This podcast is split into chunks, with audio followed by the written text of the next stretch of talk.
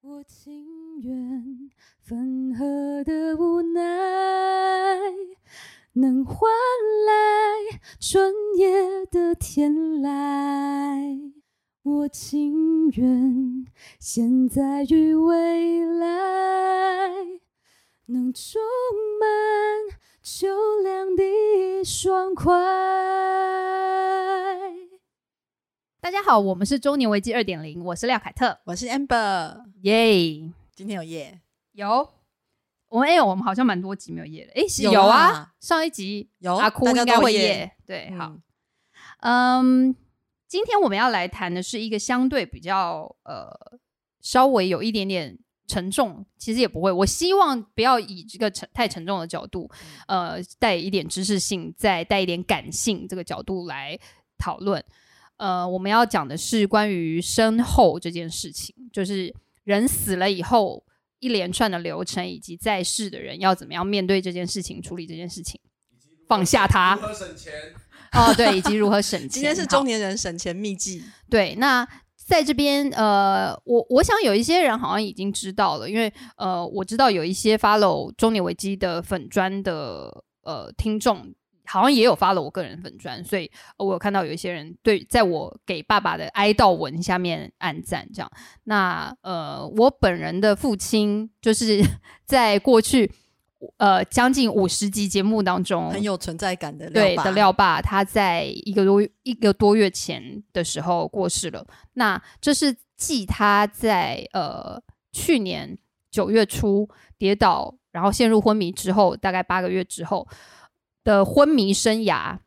就是画下了一个句点。这样，哎、我记得那时候你跟我讲说嗯爸爸出意外，然后住院是什么状态的时候，嗯，我那时候听完，我其实很想要跟你说，我觉得可能时间不会太久，哦，真的吗？有一点点那感，可是我又我又不太好跟人家讲这个，因为其实当因为好，我必须说，我觉得我的我所有的朋友都非常关心我。大家除了就是问我说啊，那你现在心情还好吗？需不需要聊聊天啊什么？嗯，蛮多一部分的人会告诉我说，诶，其实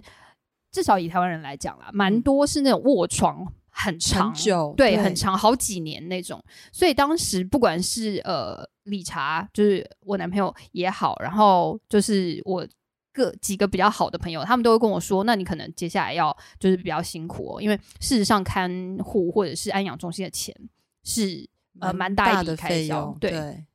然后我当时也心里有点觉得哇，超雷蛋，因为如果说依照上有财产吗？呃廖爸身上没有什么财产，然后嗯重点是他也没有保险，所以完全要靠你们，你跟你姐，对，还有妈妈就是我们三个人。然后呃，当时我自己心里觉得可能会是长期抗战，嗯，因为毕竟我爸在跌倒之前是一个非常 自由自在的人，就是行动非常敏捷，也不嗯。是好不能讲敏捷夸张了点，但是他就是那种声如洪钟，然后又食量很大，然后嗯。就是红光满面的人。嗯。所以其实我当时觉得他的状况是，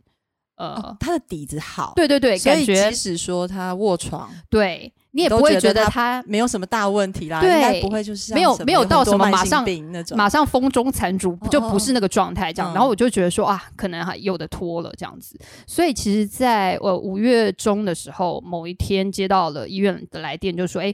呃，他们就是叫叫。我爸叫廖爷爷嘛，嗯他就哎廖爷爷家属嘛，但廖爷爷我们刚刚去看的时候，发现他已经没有呼吸了，这样、嗯嗯的时候，我其实心里有一点惊讶，觉得啊，好像很快耶，怎么怎么就这样子？对，那今天我们会先讲一下，就是说，如果说你今天家里面祝大家家人都平安健康，但如果你今天家里面刚好有有呃有人过世了过世这样子的情形。的时候，你会先面临到什么？好，哎、我要先讲一下啊，就是嗯那时候、我记得那一天发生的时候，你通知我们是因为我们过两天要录音，所以必须们正好要录音，对对对。然后从那之后你就消失了大概一个多月的时间，我想说你一定超忙的。我跟你讲，那各种流程，好，我们今天都会跟大家就是稍微简介一下，就是说，如果说你今天不是呃天主教、基督教的那种，可能就是以只是对比较一一般大民间信仰对就是那种佛道教的仪式的话，你会需要做面临什么东西？你可以先讲一下，就是从那天接到电话之后啊，嗯先不讲心情上的转折，就是是你到医院去，哎，他在安养中心，他在医院，他在医院了。然后你们是到哪里去？跟后来是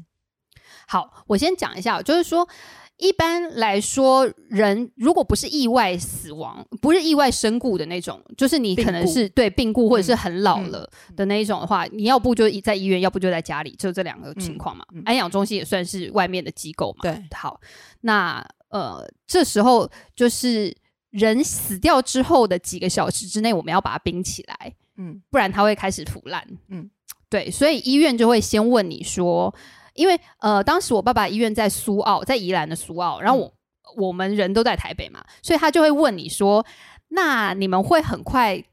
赶回来吗？”呃，因为如果把爸爸送到冰柜里面的话，医院的太平间就是往生室，他们现在比就是有比较好听的称呼叫往生室嘛，都有冰柜。但是如果说一把人放进去冰以后，他拿出来退冰，他就会出水，就是大家可以了解吧？就是可以理解。对。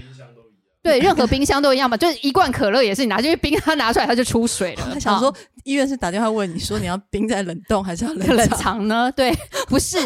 就是他又问你说，因为他要放进去冰的话，就直到仪式都仪式前一天都不会再拿出来了。对，所以他就说，如果你们家属要看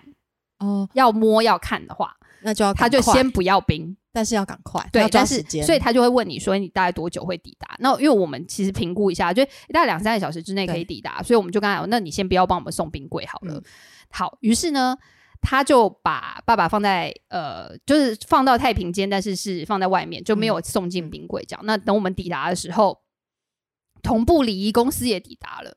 对，他礼仪公司应该是常住在医院吧？好，太平间的长相，我跟你讲，每一个医院的太平间应该都算是。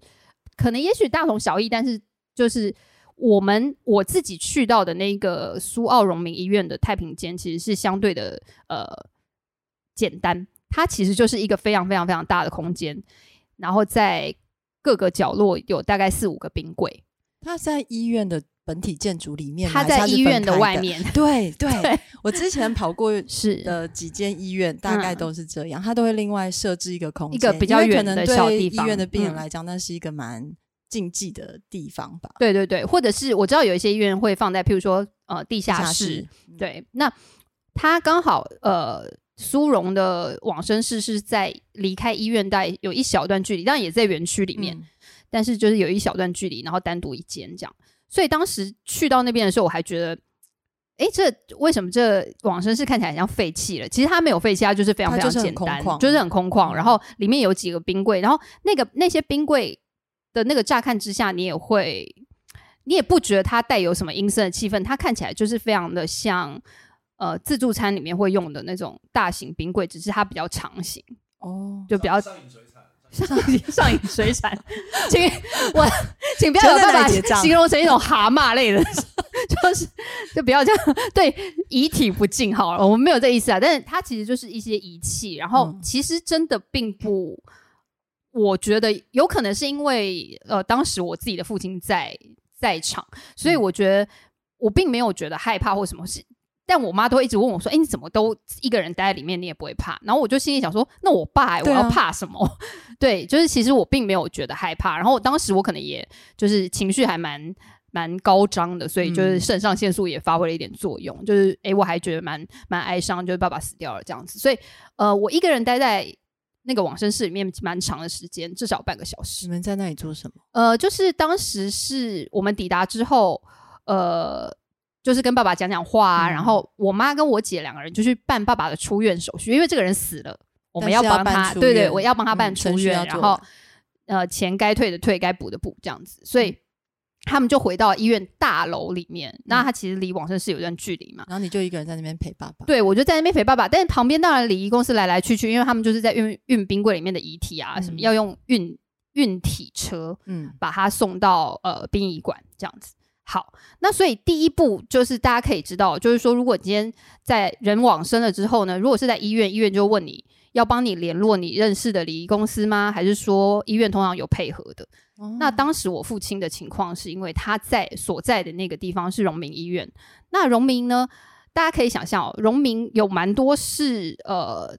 自己只身在台湾的，对，没有家属，对，所以他们。呃，因为国家会给他们一些补助啊什么的，然后所以他们的各种丧葬费用其实都是可以申请补助，或者是有一些减免，有些国家津贴。对，然后所以医院他们配合的礼仪公司就是专门办荣民相关的，所以那些人他们其实很有经验，他都会知道说，他可以告诉你你可以申请什么。这样，当时因为我们就觉得说，哎，如果说有人可以协助我们申请一些补助，或者是告诉我们有什么流程要跑。这当然是最轻松的，所以我们当时就跟医院讲说，那就麻烦你们，就是请你们认识的那个礼仪公司到现场吧。然后，如果说今天你的家人是在家里面身故的话，同我我也是一样的流程啊，就是说你要联络礼仪公司，然后礼仪公司就会帮你把呃遗体呃看你们是要放在家里设一个简易的灵堂，不过通常是冬天才会。才会可以放在家里几天。如果是呃春夏秋，也许就是可能要尽快到进到那个礼仪公司的呃进到殡仪馆的冰柜。对，因为不然其实人没有办法放在尸体没有办法放在常温下面太久，它会开始呃有一些呃血液会沉积，然后会有一些失水这样子，就是不会建议放在家里。哎，所以那天你们在办完出院手续，然后也找了礼仪公司到现场之后。下一步是什么？好，下一步就是礼仪公司会帮助你把那个遗体先送到殡仪馆的冰柜里面冰起来。嗯，那他在呃，因为至少啦，我知道的是，在台北的殡仪馆都是呃可以有冰柜，然后有小灵堂，就是如果你要办告别式的时候，也是在殡仪馆里面嘛。对，然后办完告别式之后，它有一个火化场。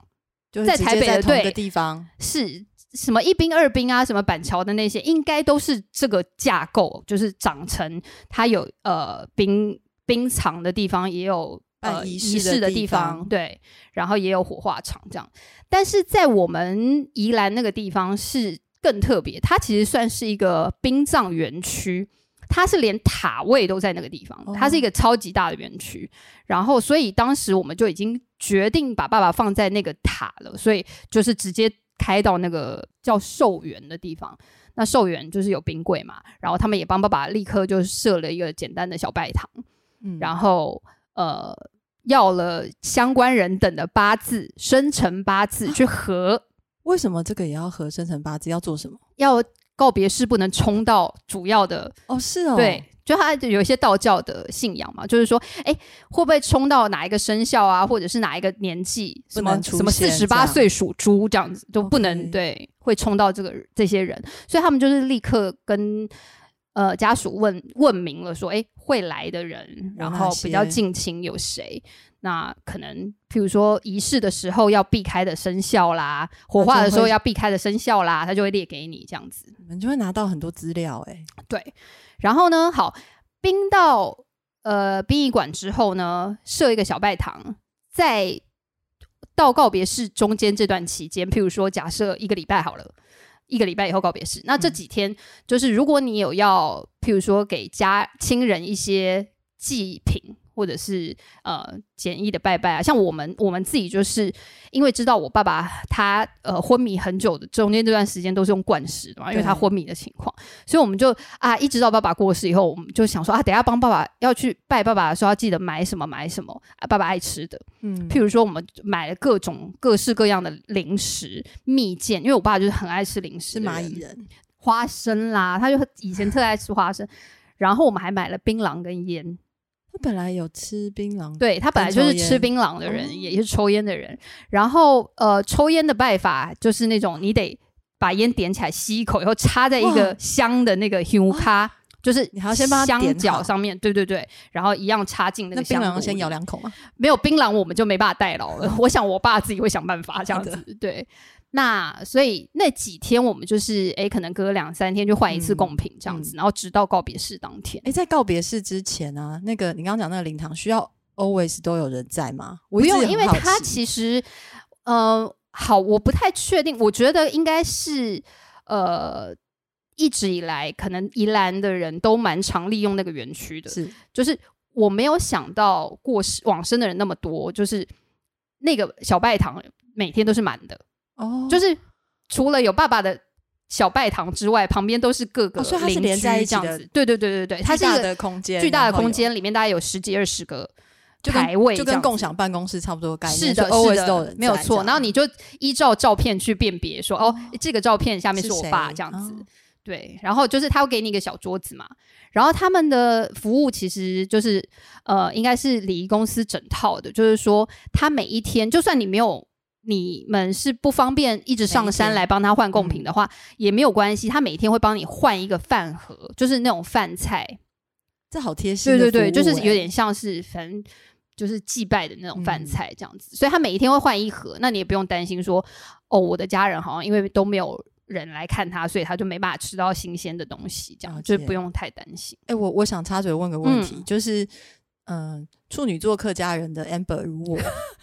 非常节省，是。我想问这些拜过的贡品，最后是可以家人带回去吃掉的吗？对，是家人带回去。所以当时那个礼仪公司就有特别跟我们讲，因为礼仪公司有两组人嘛，一组是。常常设在，我猜他们可能是同一个公司或者是配合的厂商，就是有一组人会一直在寿园那个地方，就我刚刚讲殡仪馆那个地方，所以不管只要是在殡仪馆内发生的任何事情，你都可以问那个人。嗯，他们哦，我跟你讲，他们真的超帅哦，就是。我才离开那个往生室，他赖的群组已经拉好了，你知道吗？他把他们礼仪公司自己两个人，一个执行长，一个就是跟我们接洽的呃年轻小弟，对他还没当兵呢，你看他有多年轻。然后再来就是我跟我姐跟我妈，以及刚刚我讲的，就是在呃寿元，就是在殡仪馆。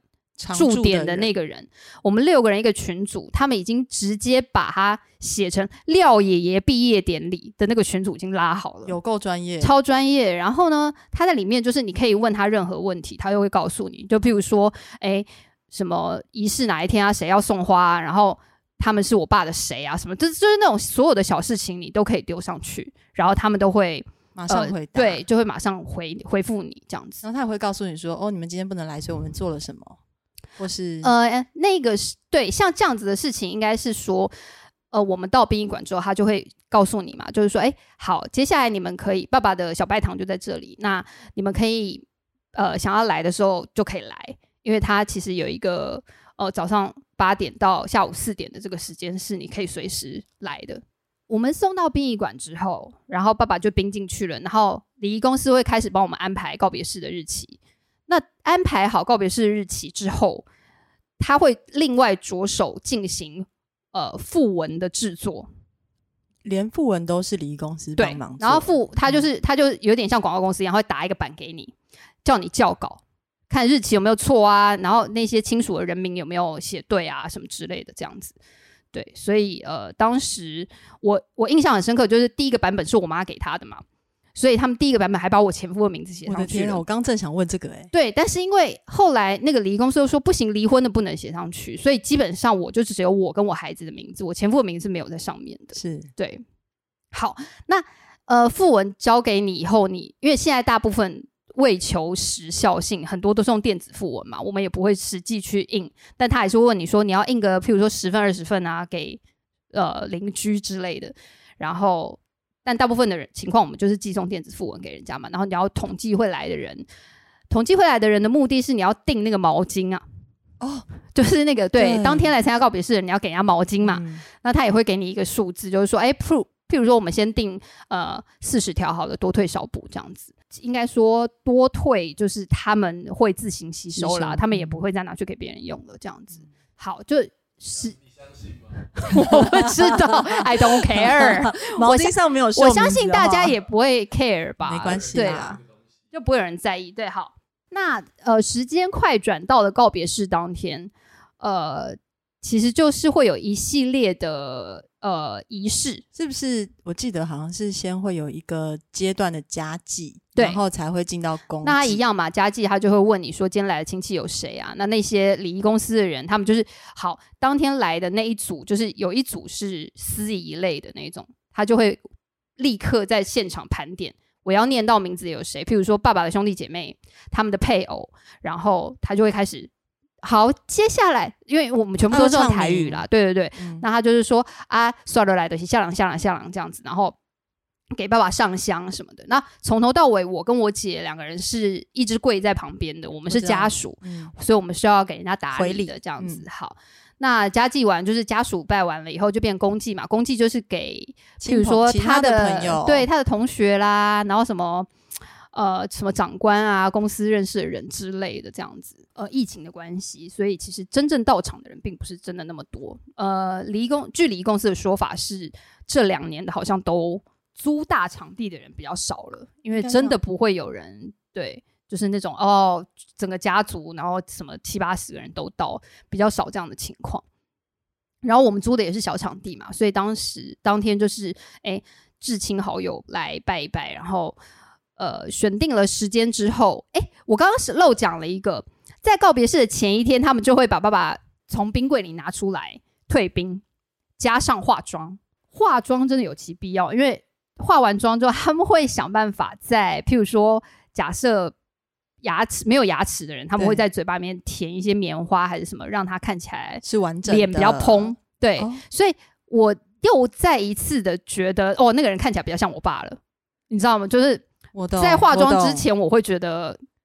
这个人是谁啊？跟你印象中的爸爸完全不一样。对对对对对化妆术真的很重要，对，就就是至少有点气色，然后也不会让他看起来这么像病人，他看起来就像是睡着了一样。这真的很很重要，，对啊，我就觉得说啊，真的是做功德。我觉得礼仪公司是蛮蛮大一部分真的是在做功德安。抚家属的心情。对，然后嗯，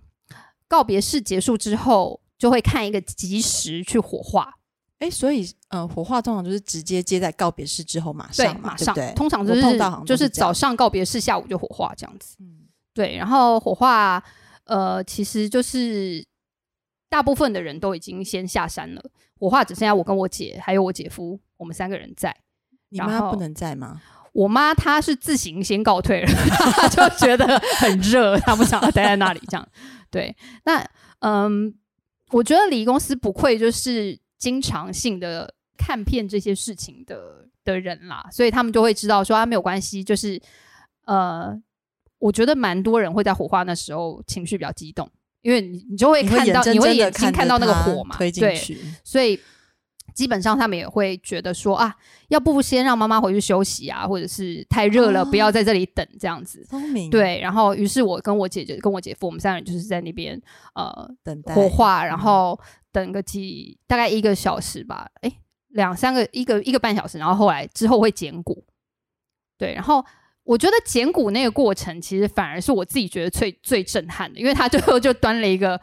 不锈钢的小铁盘出来，然后里面就会有大概大概多大的铁盘？就是大概 A A 四纸那么大的铁盘而已，就是超小的一个铁盘，然后上面就是大腿骨，可能还会留个一一小节吧。因为、嗯好，我我相信我爸因为卧床许久的关系，骨质疏松一定有有一些原因，就是是骨质疏松嘛，所以他骨头可能更容易被烧毁。但是我觉得一般人，好，我就不相信骨质多密的人可以剩多少骨头，我就不相信。就是大部分的人都是头盖骨剩一片，大腿骨剩两节，就大概就是这样子。所以就只剩剩下就是超碎的小碎骨这样，然后反正他就是端来，我对端来，然后就是要放到骨灰坛里面嘛。就是我跟我姐姐跟我姐夫三个人各捡一块放进去，嗯然后剩下的就由他们来哦，就仪式性的由家对对对人剩下他各各捡一。块，对因，为其实我也很好奇，就是是他要怎么样把这个灰弄到骨灰坛里面？他不会，它然后倒出太小的 他，太小，他就不会放进去了。哦，对，所以他其实呃呃骨灰坛很沉，所以它其实没有放满或者是什么，应该也没有什么太大的关系。对对嗯对，然后捡完骨以后，呃，看一个时间点，把爸爸放到塔位里面，就结束这整个仪式，这样子。对这样总共花了从爸爸离世到刚好一个礼拜。因为我们家是好，这边顺便再讲一个我们没有做到，但是大家普遍会做的，就是做七这件事情。嗯就是以前的人会做满七个七，就是每一个礼拜要做一天。对头七是头七是死呃离世之后亡魂，对亡魂会回来的日子，第一个日子嘛。好，第二个七好像是偶数七，是女儿七。那女儿七就是如果你有女儿的话，就是女儿要付钱办这个，然后女儿一定要到场。哦，对，但是因为我们呃，好像反正就是每一个期有他自己的名字跟呃义对意义在，然后你要做满那个仪式。但是也因为听礼仪公司讲，就是说现在的人很多为了节省时间，他可能会挑一两天，他就是那一两天可能就做，譬如说我们早上做头七，然后下午做二期，然后什么时候就是他他把几个期集中在一两天之内全部做完，他七倍速是的，做完了，快转。七七四十九天，，对，那呃，有一些人就是，譬如说他一就是一天或两天做七，那我们是连一个期都没有做，我们就直接跳过了做期的这个这个过程。那如果说不做期的话，流程其实就会蛮快。像我们就是直接选一天告别式，哎、你刚刚讲说那个苏澳荣民医院有配合的礼仪公司，专门提供荣民的这种礼仪的服务。嗯，那它除了刚刚讲到的呃设置灵堂啊这些流程式服务之外，它是一整套包套价格吗？还是是它会是单项单项你可以选择？他们价钱是怎么算？好，我来介绍一下礼仪公司这这个这个角色呢，就是从这个往生者往生之后的第一秒钟，你开始打电话给他的那一秒钟，到这个往生者进入塔为止。好，我们讲我们这边讲的是道教的仪式哦，对，入塔为止，这中间所有的事情他都会帮你，他都可以帮你办。但这中间到底有会发生什么事情呢？除了我们刚刚讲到的那些之外，就比如说联络殡仪馆啊，然后呃，帮你做一些仪式啊等等的。那其实应该是这样讲，呃，先前蛮多，就是我一告诉我的很好的朋友说，哎，我爸过世的时候，他们就说，哎，那你那个礼仪公司在告诉你要选什么选什么时候，你要小心选哦，不要被坑杀了这样子。那我在这边觉得，至少我好，我不我不敢说我完全没有被坑杀，我不敢这样讲，但是我必须说，如果我今天也是被坑杀那个，至少我的 emoji 是好的，就是我觉得那个礼仪公司的服务还蛮到位的。好，那我这边跟大家简介一下，我们跟礼仪公司往来的几个呃最主要的场景好了。那第一个场景就是他会到往生室跟你碰面嘛，就是说，哎，我们现在帮爸爸盖个莲花被哦，好，莲花被，他主要会告诉你说这个莲花被有什么功用。那这莲花被的功用就是帮爸爸让爸爸的灵魂安息，然后让他说菩萨等下会来接他。那通常你听到这种 话对不对？通常你听到这种话，你会觉得，我如果不帮爸爸盖莲花被，菩萨就不会来接接他嘛。那你就觉得，好啦，我盖我盖。可是他不会在那个当下就告诉你，莲花被一件两千块，他不会贵讲。对，但是你会不会盖？你一定会盖。所以通常我觉得在跟礼仪公司呃合作，或者是讲的赤裸一点，就是周旋的这个过程呢，他不会一直时时刻刻报价给你听。但是你要知道，他只要讲出来的所有东西，其实都有一个价钱。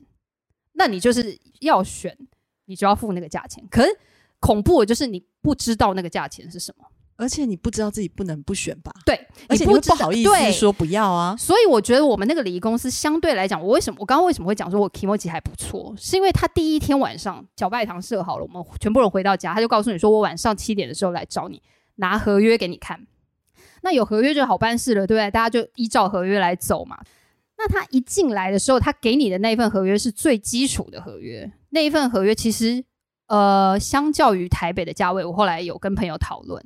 相较于台北的价位是非常的平价，就是呃，不要讲平价，正常价格。好，那我想问，嗯这种标准版在宜兰好了，我台北的我不知道，嗯大概是多少？好，他的那一份叫做呃基本包套是九万八，从 day one 到入塔，好，这整个整个全部包了九万八，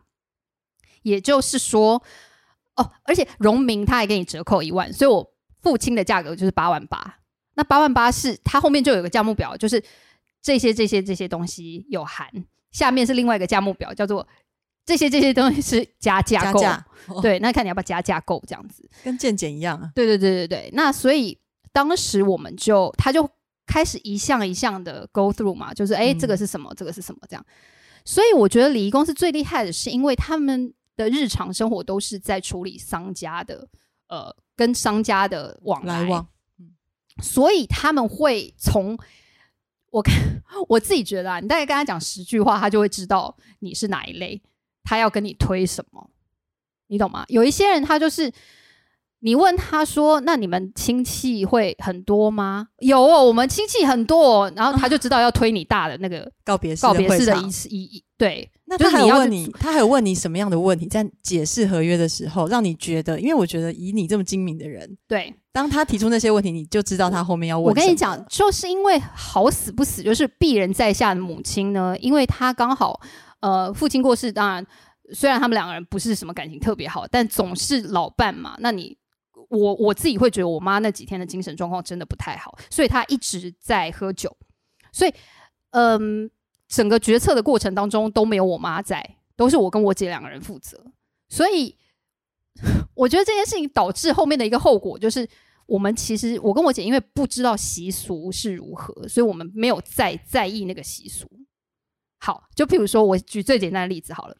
他的价目表上面有一个东西叫做女儿，好，啊女儿要买的东西叫水果塔，一组三千块这样。然后我跟我姐两个人就看到，我们就说，哦，可是我们家不吃水果、欸，这个不要。可是他们就说，呃，可是这个是女儿通常要买，我就说没有，我们买花就好了，我们没有要买水果，这样。就因为你跟你姐真的太对，因为我们就觉得说这个东西我就我就不想用，我用不上。好，然后还有另外一个东西就是什么呢？叫做那个骨灰坛，它的那个包套九万八里面的骨灰坛是 default 叫做黑色花岗岩。哦，好大他就说这一般最最一般就是这一个啦，这一颗哈。然后他就说，但是我们有别科。然后你知道这个礼仪公司跟你约了一天，他是直接报了六颗来给你看。这个是举重比赛吧？对，每一颗呢，它有它就不同的石头、不同的石材嘛，有不同的价位。嗯，但是当天我跟你讲，当天就是因为我姐她已经在人在台北了，但我在罗东陪我妈，所以晚上就只剩下我一个人在嘛。我姐就先赖给我，她就说她觉得以她的角度觉得那黑色花岗岩的就不错了，这样。于是呢，于是我就觉得好。如果说我跟你讲，我本身不是迷信的人，但是在那一个礼拜当中，我刮了非常多次杯。我就直接问我爸，我想说问他最准嘛，那毕竟是他的，他他要住他要住的地方嘛。让他自己选。我就跟他讲说，爸是这样子的，我跟姐都觉得那黑色花岗岩不错，不如不知道你意下如何。我拿两个十块宝杯，马上显杯。哦，于是晚上礼仪公司来的时候，他跟我讲，他搬了六颗就是骨灰坛到我面前嘛。我跟你讲，他就会告诉你说，黑色花岗岩也不错啦，很耐用，很硬，不会坏。缺点就是比较潮湿啦。那你知道台湾就是很潮湿嘛？你也不希望会有发霉啊，还是什么的情况。他会这样讲，你又很怕嘛？你又会觉得说啊，看万一爸爸的骨头在里面发发霉怎么办？对啊，真的不好嘛。我自己看了以后，觉得某一颗我还蛮喜欢的，我就问了他价格。嗯，哎、我在这边真的是会不会得罪礼仪公司啊？我问他价格，我说那这一个多少钱？他就说哦，这是某某十四万八。然后我妈在旁边就说四万八，啊，你们可以算多少钱？因为他就想说他一定报那个、报价最高，你要打折。你知道他马上四万八，那你们如果要的话，我们就算两万。我心里想说，你也差太多，你知道吗？不是什么三万六、是两万，他直接两万。那我心想说，那四万八到底谁会跟你买？对啊，就不不杀价的人，是不是你就收他四万八了呢？有可能吧？所以其实礼仪公司的项目还可以杀价、欸，完全可以。然后呢，妙就妙在，我就说两万哦。可是是这样，因为我下午的时候已经不不会问过我爸了，他说黑色花岗岩就好。然后空气一阵沉默，你知道吗？我就说，不然现在再把不一次好了。廖爸说，我觉得，我觉得这一招最有效。因为坦白讲啦，如果把不会过了，我就加价买嘛。因为两万块我我是愿意加的，可是我又不希望他觉得我一定要买，所以我觉得就是你知道把这东西推给爸爸不是最好吗？于是我们当场要把不会，然后又是醒不会，然后我就说好吧，那就那就换这个换这一颗这样子。所以你知道这件事情就会开始讲到，从爸爸过世的那个 moment 开始，商家会遇到各种各样的意见。就如同刚刚我们讲到水果塔这件事情，就是我我那些阿姨其实也都有问说，哎、你跟姐怎么没有买水果篮？那不是女儿都要买的吗？我就说，因为水果篮买了没有人要吃啊，会烂掉，你们又不会帮忙吃。我说我们就没有买了，就这样。说的好，然后一开始我跟我姐其实觉得压力有点大，因为大家都在讲说，哎、你们怎么没有弄什么？你们怎么没有弄什么？这样。举例好，我随便讲哦。我们家以前一楼原本有公妈，有拜拜的那个哦祖先牌位，后来因为我爸爸跌倒之后，就是住到医院之后，反正大家知道说，哎，醒来的机会渺茫，所以那时候我妈也是，她也是宝贝问了公妈啦，就是公妈愿意，所以就把他们请回去庙里了。这样好，这是一件事情。但是因为公妈的牌位本身弄回庙里，那个放公妈的桌子跟那个跟后面的那个画像嗯还在。所以当时一有人进来我们家的时候，就说：“哎、你们家有丧事，这个东西要拿红什么红布条还是什么把它遮起来什么的。”然后我就心里想说：“妈的，就已经没有人手，然后大家在那边忙到不行了，我还要在这边管你们这些人的意见。”我跟你讲，我从头到尾我就是没遮，因为我就觉得拱骂就不在，那那就是一个画像，就是你知道每一个人进来都会有一两个意见，然后妙的是什么？就是有的是那种真的很超级无敌没有意义的意见，譬如说，我就因为我人就是住在平常就住在台北嘛，然后我我当时也是兵荒马乱一阵，就赶回去罗东，于是又穿了一件，就是我现在身上穿这件牛仔裤，然后他大腿的地方有个破洞，然后你知道我表姐就是年纪比较大的表姐进来就说你穿这件裤子不合适，你要去换掉，我就心里想说我老娘就已经没有在裤，你懂吗？然后就各种，然后一直到我其实那一那几天听，而且因为那是因为譬如说我们熟，或者是我还会跟你讲说不用吧。可是你知道有一些那种，不是这么熟的亲戚或是隔壁邻居走来就会讲两句这样。然后你又会觉得说人家也是好意，所以你不会那么直接给他打回去的时候，其实我觉得头几天我还蛮压力好大哦。对所以我就觉得，直到我有一天 接到呃我三阿姨的电话，我三阿姨她就是呃直接打电话来说，哎、我跟你讲，你爸爸告告别式我不会去，因为因为我三阿姨的年纪比较大，然后她觉得舟车劳顿，可能暴露在疫情病毒下的风险比较高。好，大家就说，但我有一件事情要跟你讲，就是我猜你一定听很多大家在那边讲什么跟什么一定要怎么样。你通通用一句话应回去，跟他讲说：“我爸死了，现在我最大。哇，”你知道，他就说你就直接这样讲就对了。然后我我就你知道，当时就真的当下心情豁然开朗，就觉得哎，诶对啊，坦白讲，他讲一点没错。现在死的是我爸，不然讲直一点，你爸死的时候我也没有叫你要做什么啊，对吧？就是每个人的爸爸死的时候自己做不就好了？那你干嘛一直管别人的爸爸死的时候要怎么做呢？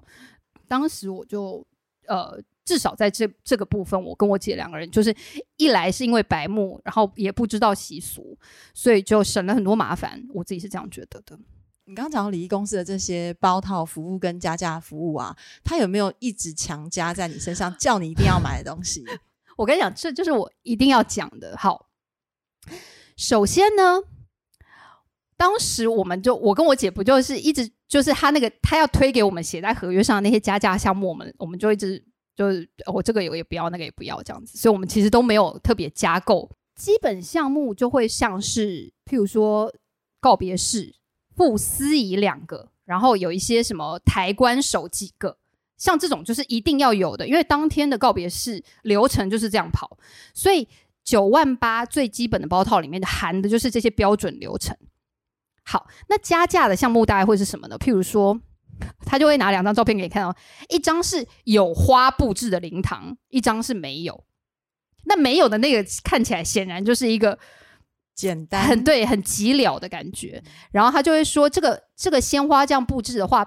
半台哈、就是只有台面上的花就是五千还是八千这样啊？你如果地上下面台子也要摆花的话，就是一万二这样。反正它就是有各种价目嘛，所以它都会让你去很有一个很明显的区别，就是说，哎，你要加这个就是什么，加这个就是什么。像花就是其中一个。那你如果家属有要送礼的话，一组花价就是三千。然后我印象还有一个很深的，就是你有没有要请人来孝女白情？就是你有没有要请人来哭？他说像这种东西在宜兰比较不那么流行，但是在中南部貌似是很变成是大家对对对，大家都会请的，就是有请人来，就是像像是诵经啊，然后就是哭哭一段这样子。对，那那个东西他们也有付。对，但是我想说，少女白情要多少钱啊？我怕哦，哭那一组其实没有很贵，了不起就是个两万吧。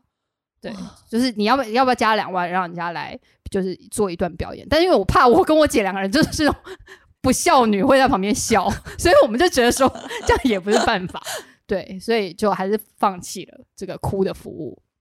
所以呃，加价大部分是这种属于做排场的。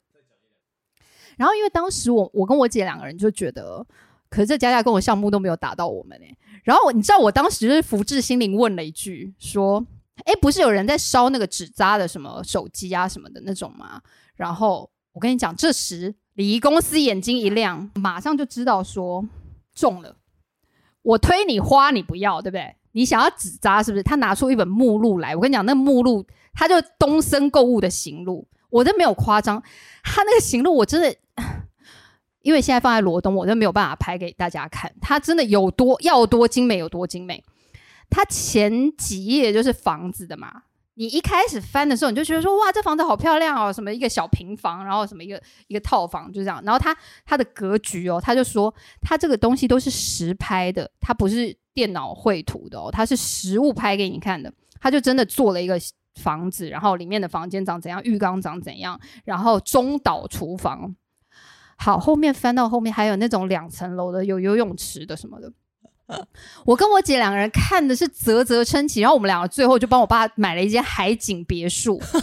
他的二楼有游泳池，然后有附一台车子，还有一个管家跟一个司机，哇，好豪华哦！对，然后我们就，然后但是因为只有一个房间，然后我们就想说，这样他才不会在以后我们去看他的时候叫我们住他家。然后你看我姐，我跟我姐连这个都想到了。等一下，你们没有顺便送他一个太太？没有，我想说，我因为我妈哦，等一下可以讲到塔位的事情，会讲到我妈的事情。好。然后呢，那一本行录里面呢，就是真的是琳琅满目。有劳斯莱斯吗？有，我要买。我跟你讲，但是如果你买房子的话，很容易他会付车子给你。那他付的车子可能是 B 牌的，就是在上面就会画 logo 这样子。然后高尔夫球组、麻将、电脑，然后什么 iPhone，他都做的跟真的一样。我跟你讲，iPhone 才妙，iPhone 旁边还做了充电线。就他那个四方的那个豆腐头跟那个充电线都做的跟真的一样，我觉得真的超妙。然后他们就就执行长就看我们两个人在那边翻那个翻的眉开眼笑的，还在那边讲说：“哎，我跟你讲，台湾的这个都有出国比赛，都有得奖，就是真的台台湾的纸扎工业好像呃在国际上是非常有名的。各种交通工具就算啦，什么游艇啊、直升机，它有直升机可以买，没 有没有？我就想说，哇塞，真的太……太扯了，然后这真的好猎奇哦，真的。然后我们就帮爸爸买了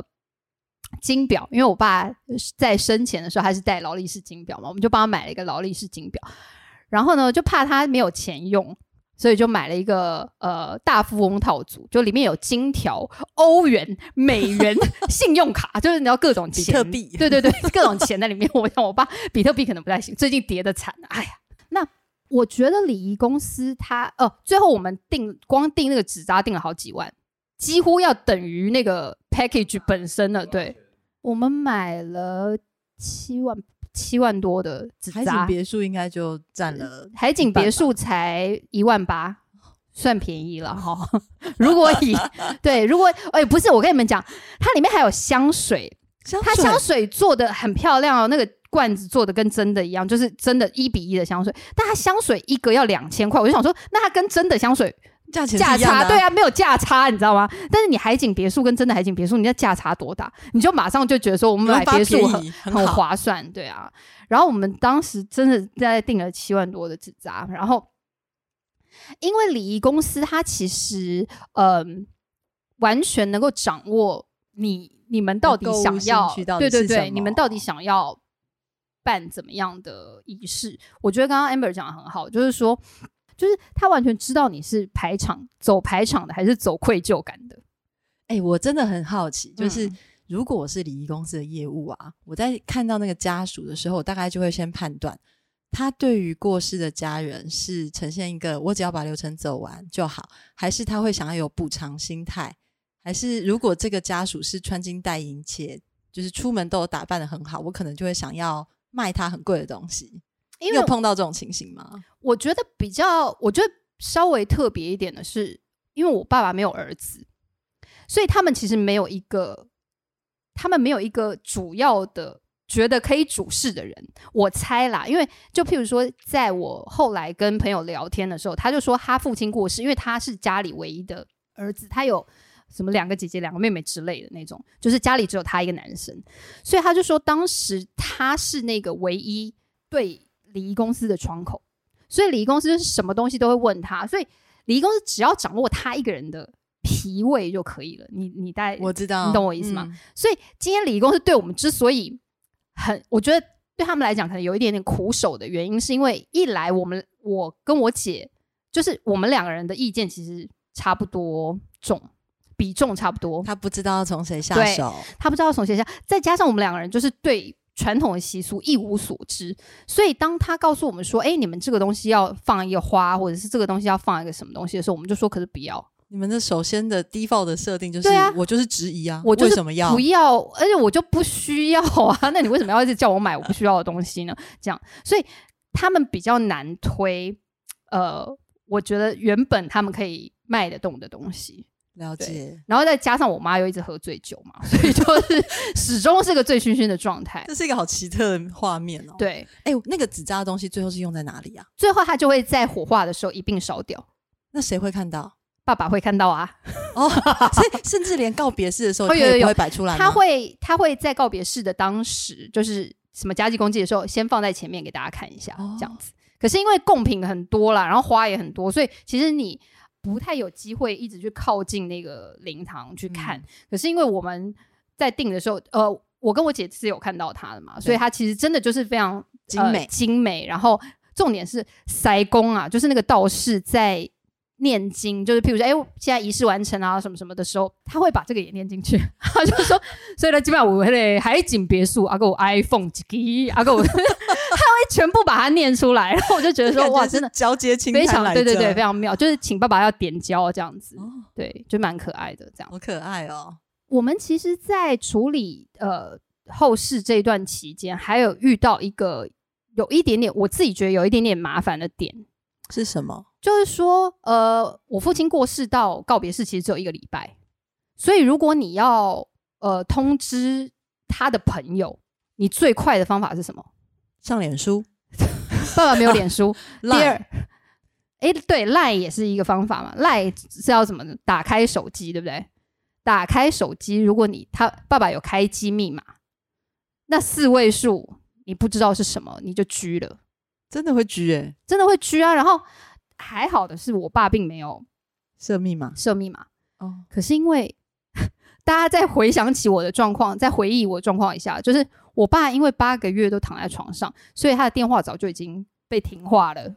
所以他就是 一个没有网络的情况，你也开不了他的 line，因为他基基本上没有，就是他已经没有在使用他的对，没有通讯了。所以我们当时是，我就看了一下他的电话簿联络人，那他联络人有几个基本他的朋友的呃比较好的朋友，就是我们也知道那个叔叔这样子，所以我们就最后的情况是我们打电话给那个叔叔，请那个叔叔去通知他们那一届的朋友。友，对哎、我这样听起来就真的觉得，如果长辈到了或是有这样的情况，要去设定备份手机密码耶。然后我也是后来才知道，就是你可以在脸书上面设定那个继承人，就是如果说你今天呃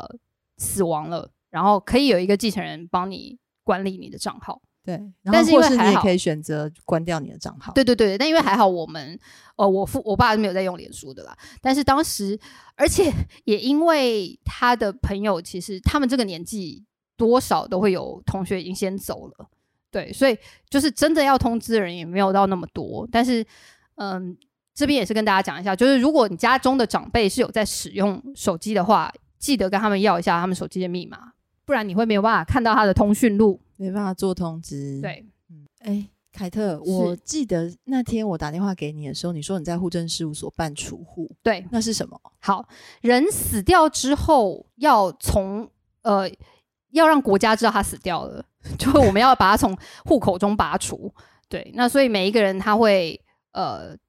所属有一个户口名簿嘛，你要从把户口名簿带着，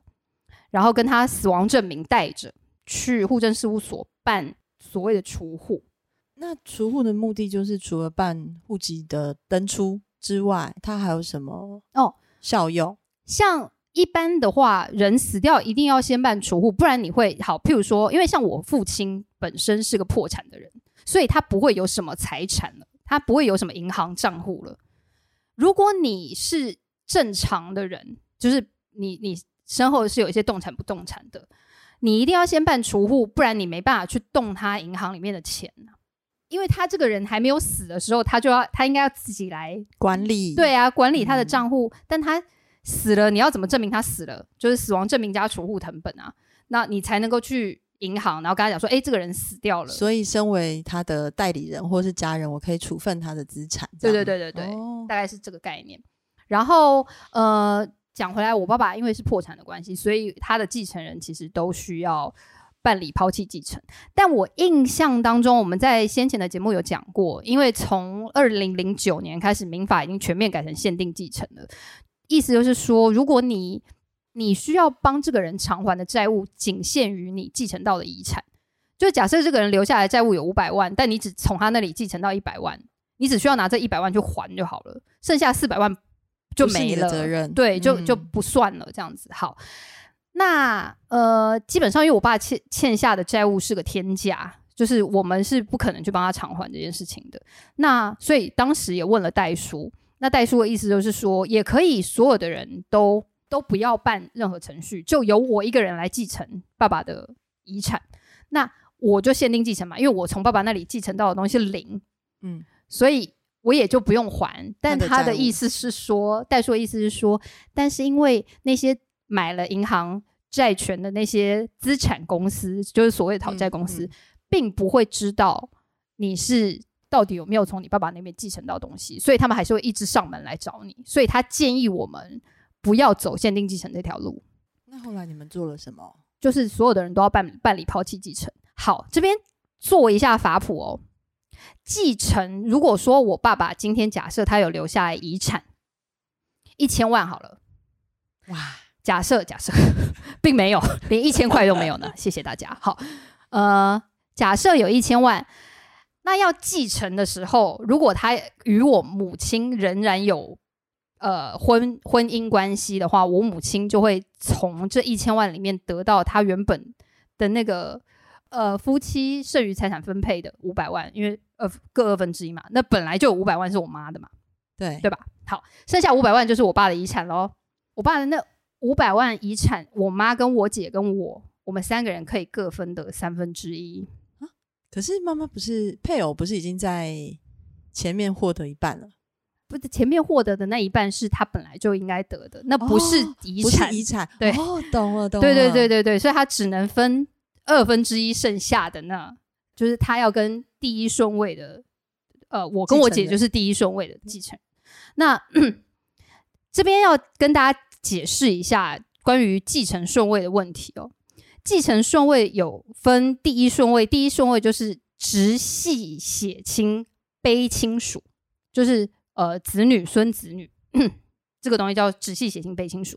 第二顺位叫做父母，直系血亲尊亲属，对第三顺位叫做手足，好，旁系直系不旁系的兄弟姐妹这样子。好，那所以像我爸的情况呢，他因为呃，假设我们刚刚假设哦，他有一千万留下来，就会是我刚刚讲的。所以呃，如果有钱可以分，第一顺位分完就不用轮到第二顺位了。这样大家可以了解吗？分完的意思是什么？就是譬如说我刚刚讲的情况啊，我跟我妈跟我姐就分三个人对我分到第一顺位，子女已经分完了，他有子女就分分分到第一顺位结束，就不会到手足了。除非我跟我姐两个人都不在，那会由我妈跟譬如说第二顺位，第二顺位刚刚讲的是什么？尊亲属对，就我妈跟阿公阿嬷分哦这样。那我跟我妈跟阿公阿妈分完了，也就不会到兄弟姐妹喽。但是如果阿公阿爸也不在了，那就是我妈跟她的兄弟姐妹分。这样大家可以了解吗？就是一次只分一个顺位，分完就没有了。但是如果是像我父亲现在这样的状况，他是没有遗产的，他是一个负债的状况。那我们是要抛弃继承，抛弃继承就有顺位喽，就是你第一顺位抛弃了，不会就此消失；第二顺位也要抛弃，第三顺位也要抛弃。所以要从你妈到你跟你姐，然后再到他的兄弟姐妹，你的阿公阿嬷阿公阿公阿妈跟他的兄弟姐妹是，哇所以现在的情况就会变成是所有的人都得抛弃，这个抛弃的程序才会完结。那这个呃，抛弃继承要在这个人过世多久后要完成哦，才有法律效力啊？这个东西是要从知悉这个人死亡起算三个月。所以如果说，因为像我父亲的情况是，呃，我们当然是当天就知道嘛。但是因为他有兄弟姐妹，但人在国外，但是因为人在国外的程序要办抛弃继承，其实有蛮麻烦的程序，就他得去当地所在地的驻台办事处，然后办理那个文件，然后还要公证等等，所以他有时候会超过那个三个月。听起来很容易超过三个月啊、很容易超过三个月，所以代书就会教你一个方法，说他那个表格上面有一个叫做知悉这个人死亡的日期，你就把它往后填一点，哦。就是假装你晚一点才知道，不然你会很容易就超过那三个月，懂你就 对你就没有办法真的没办法抛弃对你就会超过那个时效啦，会变程序瑕疵这样子。原来有这么复杂的流程要做、哎，所以各种流程，所以你知道我最近经常性的在跑大地游戏，就是有一些补助啊，就是譬如说，呃呃，我爸是农民，刚刚有讲过，就是我除了要去户政事务所之外，我还要跑农民服务处，然后还要跑各个什么，反正就是各个地方这样子。就我个人觉得，呃，要让一要把一个人呃顺利的送送上西天，并不是这么容易的事。哎、我送佛送上西，好人做到底。对对，廖爸离开嗯，之后，听起来你做了好多你本来没有想过原来要做的事情啦。对。然后我自己觉得有一些情感面的东西，我在这边就不多提。就是说，呃，原本我是就是对于父亲这个角色，觉得有点就是距离稍远，对，而且也不是很喜欢他这样子。但是，呃，在他死掉的那几天当中，其实就因为我主要的工作是陪我妈哦，我觉得在这边我先讲回那礼仪公司，礼仪公司的执行长其实人蛮好的，他一直不断的跟我说。你要注意妈妈的情绪，要注意妈妈的情绪，这样子。然后我觉得他们的经验应该是就是那种死掉人反正已经死了，你还是要注意。也许有的人跟这个死者感情真的很好，他会心理上受到很大的打击，所以他可能就是情绪上啊，或者是他可能吃不下啊，或者睡不着啊，什么之类的需。要陪伴啊。，对，所以那几天我的工作就是主要是陪我妈妈，所以我呃没事干的时间很多，因为反正只是陪伴而已。所以我其实，在那几天呃做了蛮多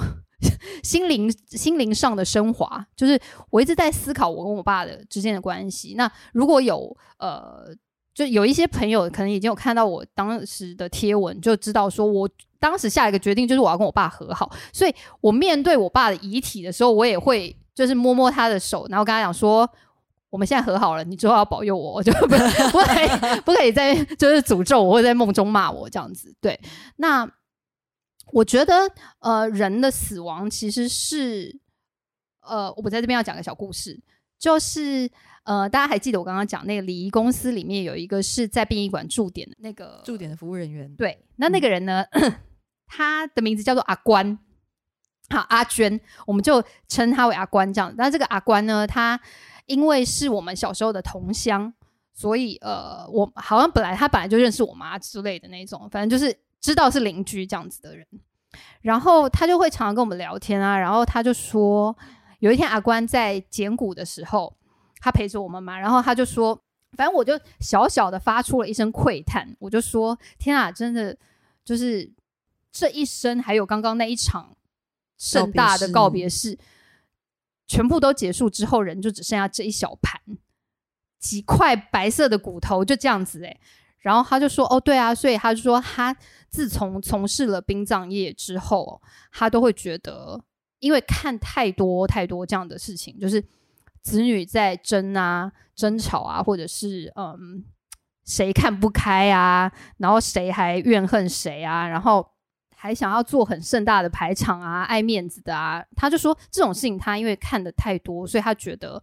他自己心里有个体悟，就是人生什么都是假的，只要只有一个东西是真的。然后我跟你讲，他讲那个东西以后，我真心觉得他讲的超对。他说什么？他说只有吃到肚子里的东西是真的。他说连你赚来的都不一定是，因为赚来有可能别人帮你用掉了。好了，等一下订 A 卡。对，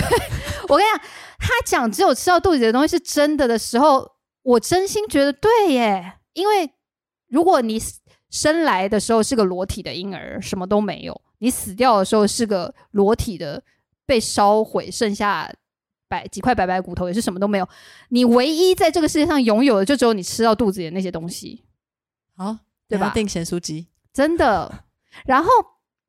他还讲说，他觉得如果你的人生就是每天活着的时候是开心的，睡睡得着，这样就是很好的人生了。就你觉得你在死之前没有觉得我亏欠谁，或我我觉得怀着悔恨，这样就很好了。这真的很棒的心得哎。对啊，然后反正我也就是在那几天觉得，嗯。对于爸爸这种东西，这种东西，sorry，爸爸，就是对于爸爸的感情，没有，我没有打算放在这一集讲啦。就是说，那是一种很交、很爱恨交杂、比较复杂的东西。就是还有人跟人之间的期待啊、互动啊，然后一些轨迹嘛。那我觉得要交代实在太麻烦了。但是我也有一点点庆幸，至少我不是那么。我不是真的那么爱他，嗯，这样讲好像有一点奇怪，但你们大概可以。要爸，你还是要保佑我们啊！对，但是你们大概可以了解我意思，就是我不至于到悲伤到不能自已，到无法面对这个世界，我没有到那个程度嘛，我还是可以好好的，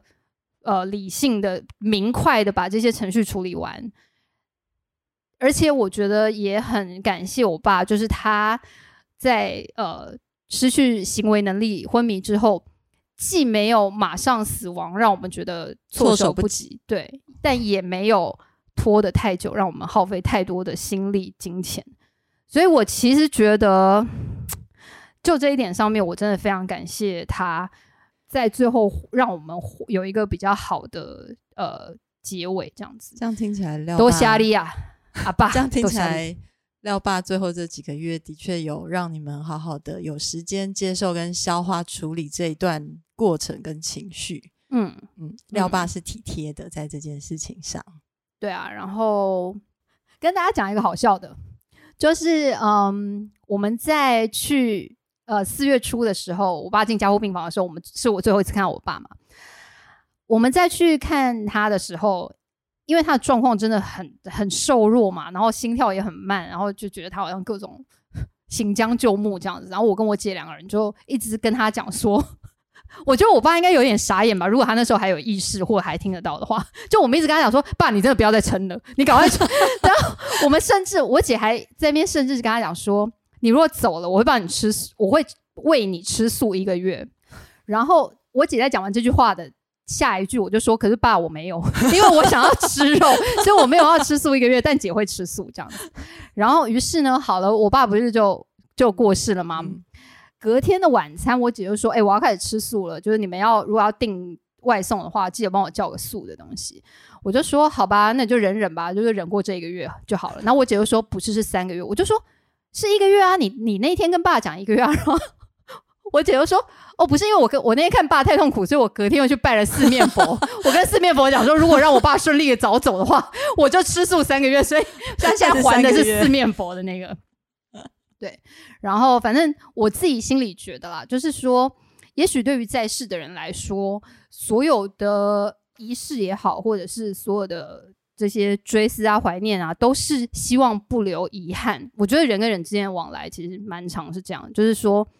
即使是我们不那么喜欢的爸爸，就是跟他觉得好像有一些隔阂的爸爸，你看他那样受苦的时候，你也会希望他早日脱离苦海。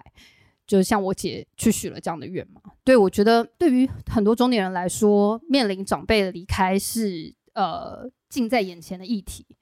所以呃，也希望我们这期节目能够给大家一些提示，就是说，哎，你可能会面临到什么样的事情啊？然后，嗯。大家都有个心理准备，然后在人还活着的时候，好好的对待彼此吧。没错，就好好的对待身边的人，珍惜每一刻，是吃好睡好。对，然后也希望大家啦都身心平安。然后我们这一集的节目大家就到这边，我是廖海特，我是 Amber，我们下次再见。爱过来哦。